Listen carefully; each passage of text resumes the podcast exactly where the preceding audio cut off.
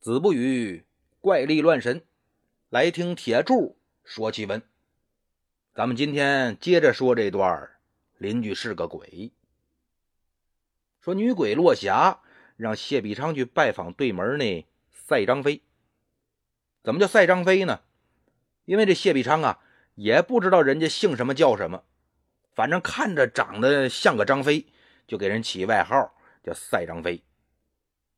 那落霞让去就去呗，开了门走过去，啪啪啪一打门，赛张飞开门一看，哟，认识啊，住对门的吗？请问先生，您有什么事儿啊？啊啊，没什么事儿，没什么事儿，我就想着呀，咱俩住了这么长时间对门了，哎，也算邻居，一直呢想认识认识您。赶巧了，今儿没事儿啊，我上大街这个打了点酒菜回来，过来呢。跟您喝两杯。谢必昌说完呢，一抬手，一只手拎着个酒坛子，另一只手呢拎着几个渗着油的纸包。啊，这一看就是烧鸡牛肉这类东西，那让先生破费了。那来吧，正好呢，我老哥一个也没什么意思，那咱就喝一会儿吧。赛张飞呢就把谢必昌给让进屋了，桌椅板凳一石头，摆上酒菜，俩人就边聊边喝。原来呀，这赛张飞姓金，叫金志来，是个走南闯北的买卖人。那这买卖人肯定是爱交朋友，会交朋友啊。谢必昌呢，这大半年没干别的，净跟落霞学这个说话做人了。俩人哪是天南呢？什么是海北呀？哪有什么特产呢？哪有什么趣事啊？聊的是这个投机呀。打这往后呢？俩人没事就聚一块喝点一来二去的，这就成好朋友了。有一天晚上，金志来回来晚了，在走廊上啊，就听见对门谢必昌那屋里头有女人说话的声心说这小谢不是个单身吗？怎么还有女人声呢？哎，难道他这是跟哪家的媳妇偷情呢？哎，我得看看新鲜去。他踮着个脚走到谢必昌那窗户根从窗户缝里往屋里看，他就看见呐，这谢必昌正跟一女人在那下棋呢，边下棋边聊天哟，这挺有闲情逸致啊，还下棋。他看这样的不像偷情啊。我明儿一大早啊，我敲他门去。我逗逗他。等第二天一大早，金志来装模作样走到谢必昌门口，啪啪啪一打门：“小谢，小谢，哎，开门，开门，小谢，开门。”就听见里边谢必昌说话了：“老金呐，什么事儿啊？你先别问什么事儿，你开门就得了。”金志来本来以为啊。这谢必昌得手忙脚乱的忙活一顿才能过来开门，那他怎么着也得把那偷情的女人藏起来呀。但没想到他话音刚落，门开了。谢必昌穿戴整齐，怎么着，了金？什么事儿？我这正看书呢。金志来抬腿就往屋里走，一看书桌上放着书，再往里边那床上一看，被褥叠的好好的，没人。那个没没什么大事啊，那什么，我琢磨着咱俩今儿街上溜达溜达去，找个馆子喝点去。嗨，我当什么大事呢？弄得火急火燎的。你等会儿，我把书收拾收拾。等收拾完，俩人关了门，这就上街了。虽然说金志来没弄明白这女人哪儿去了，但他也懒得管人家闲事本来就是想逗逗谢必昌解解闷的，没逗成就算了。赶等又过了几天，这天晚上谢北昌起夜，他就听见隐隐约约有人好像在唱歌。仔细一听呢，好像是对门心说老金这闹什么呢？大半夜不睡觉在那唱歌，平时他也不唱歌啊。哎，不对，这不是老金的声啊，这这是女人的声啊！哎，我得看看去。他呀，悄没声的把门打开，走到金志来那窗边，顺着窗户缝哎往里看。这屋里边啊，灯火辉煌，亮如白昼。金志来怀里边抱着个美女，哎，唱歌的就是这美女。屋里那桌子上摆满了山珍海味，边上呢还有很多个丫鬟小童啊，在那伺候着。谢必长心说：“好你个老金呐，这么舒服的事儿你也不叫着我，亏我没事就请你吃饭啊。”明儿早上我就上你屋去，我捡点剩饭剩菜吃，我看你害臊不害臊。等第二天一大早，谢必昌直奔对面金志来那屋，啪啪啪一大门，老金，老金开门，老金开门，开门，开门。还没等他接着敲呢，嘎吱一声，门开了。金志来搓着个眼睛，打着哈欠，哎，小小谢啊，什么事儿来这么早啊？我听说有个馆子那个酒不错呀。去晚了可就没了，咱得趁早啊！谢必昌边说呀边往屋里走。他进屋一看，哪有什么丫鬟小童、美女佳肴啊？这屋里干干净净，跟平时一样啊，根本就不像头晚上摆过酒宴的样。这屋里边甚至连什么酒菜的味儿都没有。金志来哪知道谢必昌想干嘛呀？说你等你等会儿啊，我我洗把脸，再走。这俩人到了酒楼，点了菜，倒上酒，赶等喝的差不多了，谢必昌就问这金志来：“我说老金，昨晚上我看你那屋挺热闹啊，等我今早过一看，怎么一点痕迹都没有啊？你这变戏法呢？”嘿嘿，哎，我说你怎么一大早来敲我门啊？啊，看来找我喝酒是假，你这想探听虚实是真的。那那倒不是，本来呢也是想找你来这喝酒来着，只不过呢这现在这不是就正好问问吗？哎，你你也别说我变戏法，你那屋不也总变戏法吗？咱哥俩呀各有各的乐趣啊，咱就都别问了。不过呢，咱嘴可得严点这些事儿啊。咱俩知道就行了，就别跟那外人说了。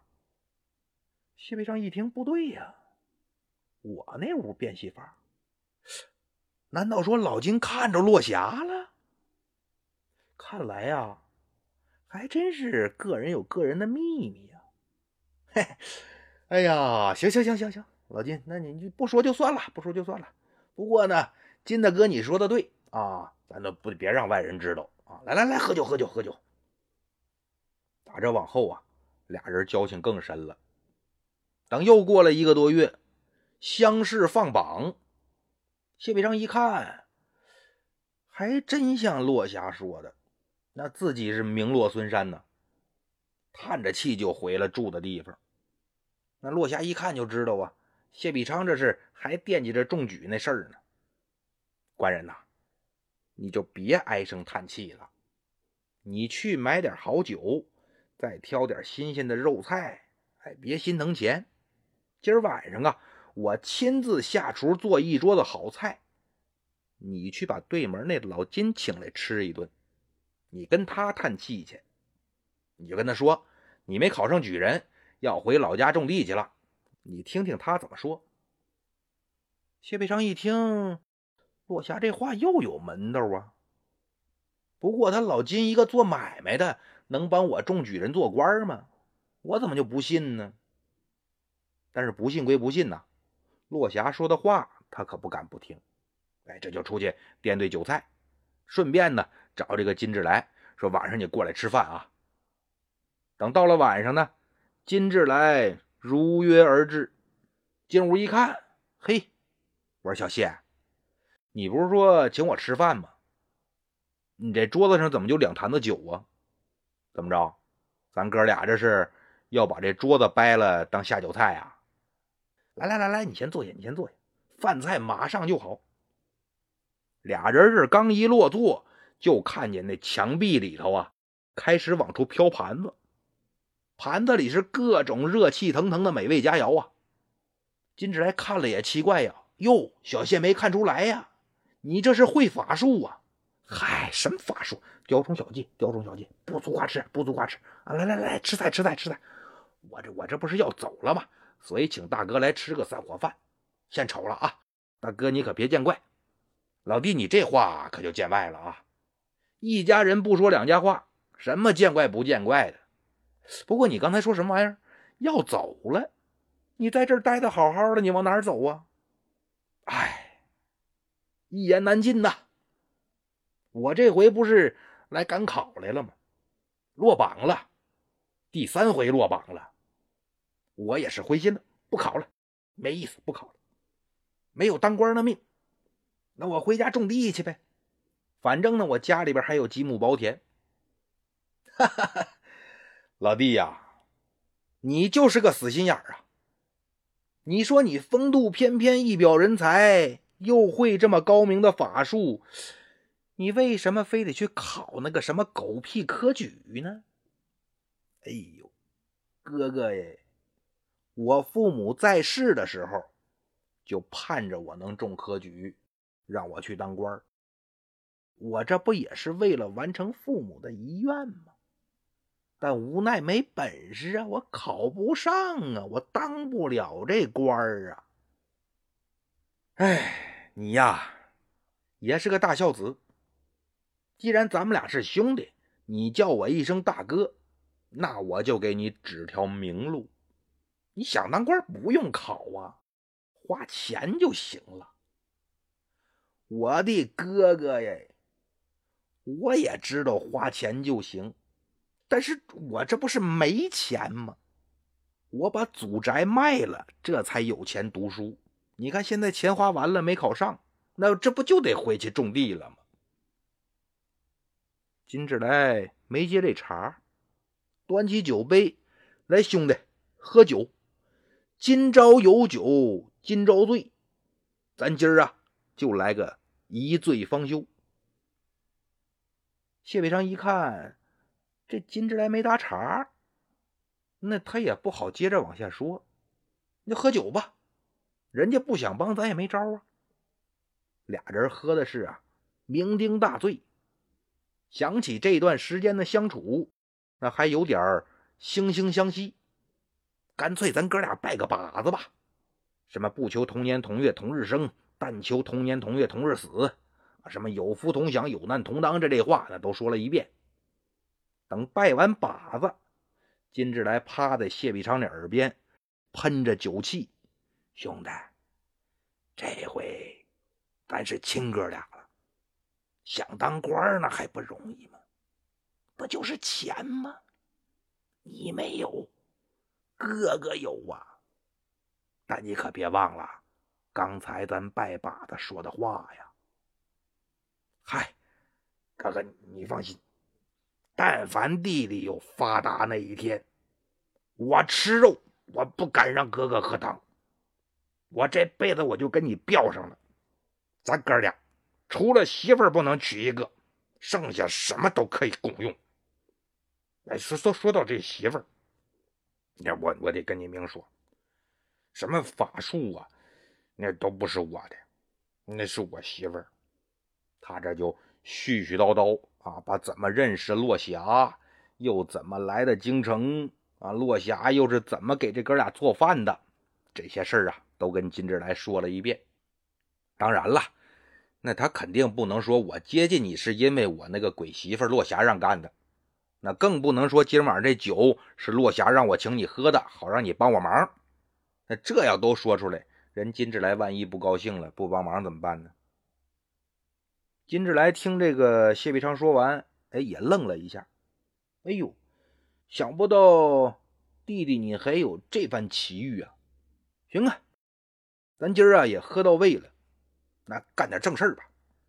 说完呢，啪，用手叨住谢必昌的手腕，拽着他就去对面自己那屋了。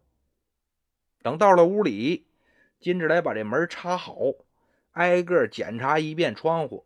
哎，确认都关好了以后，在桌子边上让谢必昌坐下，小声就跟他说：“爹爹，你就在屋里边坐着，一会儿不论发生什么啊，你都不要动，什么也别碰。说完呢，就见这金志来走到床前，一探身，从床底下拿出一大铜盆来，放在桌子上，装满水，又在水中央放上一个荷花样式的小水灯，这灯光啊，昏昏暗暗。金志来再次走到床前，先从床头一小包袱皮里拿出一套黑色的夜行衣，紧接着哗啦啦从床边抻出一柄明晃晃的长刀啊！试了试刀刃，唰，环刀入鞘，再找出一空口袋，往腰上一别，开始绕着放铜盆那桌子啊绕圈一圈两圈三圈每绕一圈身子缩小一分。等绕到第十八圈的时候，金志来已经只剩下几寸高了。就见他噌一下跳到桌子上，再一蹲一跳，扑通一声就跳进铜盆子里了。谢必昌也不敢动啊，抻着脖子往盆里看，但是那铜盆里还是水啊。那个变小之后的金志来不见了。约摸着等了半个时辰，那按现在钟点说呢，也就是一个小时左右。谢必昌这屁股啊都坐麻了，忽然就听见这铜盆里边叮叮当当、叮叮当当，就好像有人在那儿敲这铜盆。紧接着呢，盆里那水开始咕噜咕噜咕噜咕噜咕噜咕噜翻出来一点点的小水花，里面那水灯啊骤然就放亮了，比之前亮了不知道多少倍。谢必昌就觉得这灯光太刺眼了，但就在他用手一挡眼睛这档口，就瞄见一个黑影，嗖，从这水盆里就飞出来了。紧接着灯光瞬间就暗下去了。谢必昌眼一闭一睁，他适应一下光线，就看见那个缩小版的金志来啊，已经站在地上了。抖一抖身子，唰，变回正常大小，肩头呢。还背着个鼓鼓囊囊的大口袋，谢必昌张个大嘴，心说：“这老金到底是人是鬼？本事怎么这么大呀？”还没等谢必昌说话，金志来一抖肩，把这口袋卸下来，放到桌子上，叮当作响，朝谢必昌一招手：“老弟，来看看，这是什么？”谢必昌走上前一看，嚯！全是一锭一锭的银子呀！金志来拎起这口袋就往桌上倒。你别看这口袋不大，但干倒它倒不完，银子哗啦啦、哗啦啦就往桌子上蹦啊！倒了得有六七千两银子，这口袋才算瘪了。金志来甩甩口袋，兄弟，怎么样？这些钱都是你的。拿去买个官当。谢必昌都乐疯了。好，好，好，小弟感谢大哥大恩大德。等以后当了官，肯定忘不了哥哥的恩情啊！咱们一定是有福同享啊！金志来哈哈一笑，好，好，好，哥哥我就等着弟弟的好消息了。第二天一早，谢必昌先去木匠铺打了几个箱子回来。那得装银子呀，然后呢，雇了马车，拉着银子，就去买了个真州县令回来。他这就算得偿所愿了。走马上任吧，反正也没什么家当啊，也不用回老家那破草屋收拾什么东西。谢必昌就带着女鬼落霞，先雇了船，再雇轿子，这一路舟车劳顿，就到真州上任去了。等一切安排妥当之后，谢必昌让人把金志来从京城请到真州衙门里的私宅，说：“哥哥，以后您就住这儿了，这儿就是您自己的家。哎，一应吃穿用度您也甭操心，我让下人都安排好。您是想玩就玩，想睡就睡，想吃就吃，想喝就喝呀，怎么着都行。”但他这么一安排下去。真州衙门上上下下也就都知道了，说这位金大爷是我们县太爷的亲兄弟，县太爷敬着他，那都跟敬亲爹似的。我们当下人的，那肯定也得格外尊重。这一来二去，全县城可就都知道了。听说没？咱县太爷谢太爷有一哥哥，好家伙嘛！你不尊重谢太爷没事你要敢不尊重他哥，那谢太爷肯定跟你急。这谢必昌当上县太爷之后呢，女鬼落霞依然是在他身边，像这个为人处事啊、案情分析呀，那都是落霞帮着谢必昌。所以说，谢必昌在真州的口碑呀也非常好，甭管是同僚啊还是百姓啊，这一提起县令谢太爷来，没有不挑大拇哥的。但除了金志来，可没人知道谢必昌身边还有个女鬼。那即便是金志来，也只是听谢必昌说起过这个女鬼，哎，从来就没见过。除了那次在窗户缝那看了一眼。一转眼儿呢，这就过去了两年多，县令谢必昌这就遇上事儿了。什么事儿呢？亲事儿。你想啊，明察秋毫、为人和蔼的年轻县太爷呀，这又是单身，这就是钻石王老五啊，那还能不招风吗？所以经常就有些个达官显贵呀，找着媒婆来给谢必昌说亲。但谢必昌呢？他心里明白呀，我屋里头有落霞呀，我有媳妇儿，所以说甭管谁来，他肯定是一概不答应。但凡事啊，就怕有心人。说亲的人里头呢，有个人叫张闯，这人是个参军啊，也是个官僚。他总琢磨着想把自己的妹妹朱娘嫁给这谢必昌。但谢必昌呢，就是不同意。不过这张参军呢，有心眼儿。别人说县太爷不同意，那就不同意了，哎，也就算了。但张参军不干，哎，只要思想不滑坡，办法总比困难多。他就想啊，县令不同意，我找县令他哥去呗。自古有言呢，长兄如父嘛。我就不信你不听你哥的。那县太爷哥哥是谁呀？金志来呀，全县老百姓都知道啊。张参军一个衙门里上班的，那还能不知道吗？把金志来请到家里喝酒，哎，再送很多的金银财宝。说金大哥，兄弟我呢，求您帮我一忙。您看我妹妹呀，也老大不小了，我想给她找个好归宿。金志来说：“你别闹啊，我又不是媒婆。”你找我说这干嘛？哎，你不是看上我了吧？不行啊，不行，我没这心思啊！你可别打我主意。说完呢，用手捋了捋下巴底下那直直愣愣这一大丛跟钢丝似的胡子啊。张参军心说：“你想得美呀！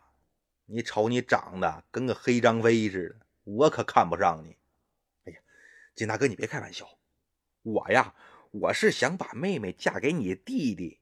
谢太爷，金志来一听就乐了。好嘛，你一个张参军啊，不愧是当官的，你走后门上瘾呐，连给你妹妹说亲，你都想走后门啊？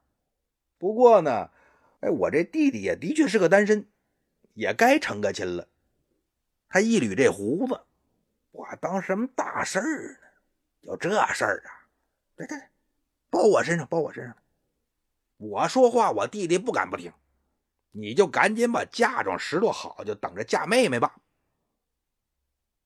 话是这么说，他可是忘了，他兄弟谢必昌不是没媳妇儿啊，那儿还一鬼媳妇神不知鬼不觉在家待着呢。但也就是因为金志来把这事儿给忘了，才引来一场杀身大祸。好了。今儿咱说到这儿，下集呀，咱接着说。